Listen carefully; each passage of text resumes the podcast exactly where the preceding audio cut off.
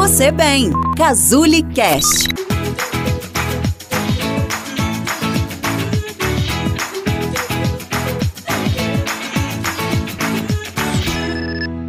É fome ou uma fome emocional? Você consegue diferenciar quando está com fome ou quando está colocando suas emoções na comida?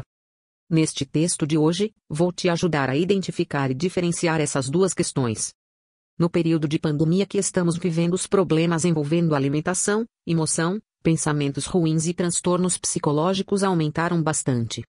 Aquela falta do que fazer, uma preocupação excessiva com as incertezas que estão surgindo, medo de pegar a doença, medo de perder algum familiar, problemas financeiros, empregos incertos, pensamentos ruins diante dessa situação, como: quando essa pandemia vai passar?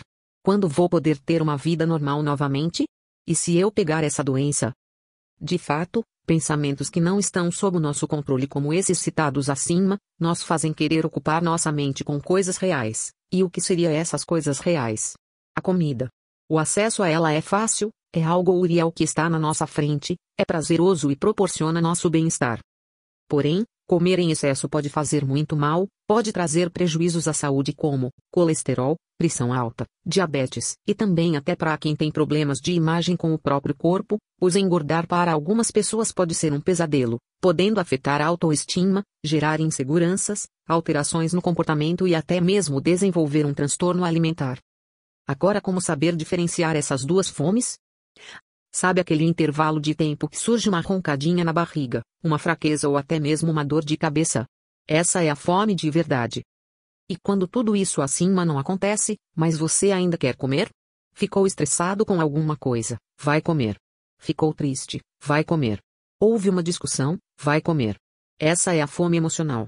É chamada assim pois todo descontrole emocional devido a algum acontecimento anterior é descontado na comida.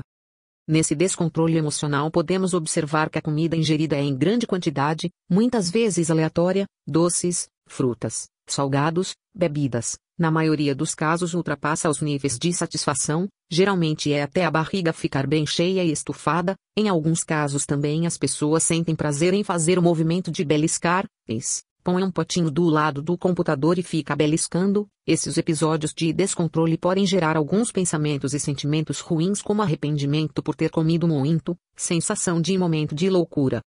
É extremamente importante que você identifique os pensamentos, sentimentos e comportamentos que surgem antes dessa fome emocional e identifique se houve algum acontecimento anterior a esse episódio. O acompanhamento nutricional e psicológico para casos de transtornos alimentares é essencial e regulação das emoções é um grande aliado para esse tipo de tratamento.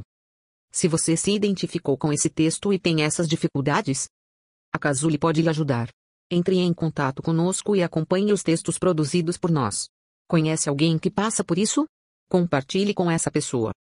Terapia Casuli. A Casuli é uma clínica que pensa na sua saúde e no seu bem-estar que atende de forma presencial e online. Isso faz que possamos cuidar de pessoas em qualquer parte do Brasil e do mundo. Venha nos conhecer. Marque uma conversa com nossos terapeutas.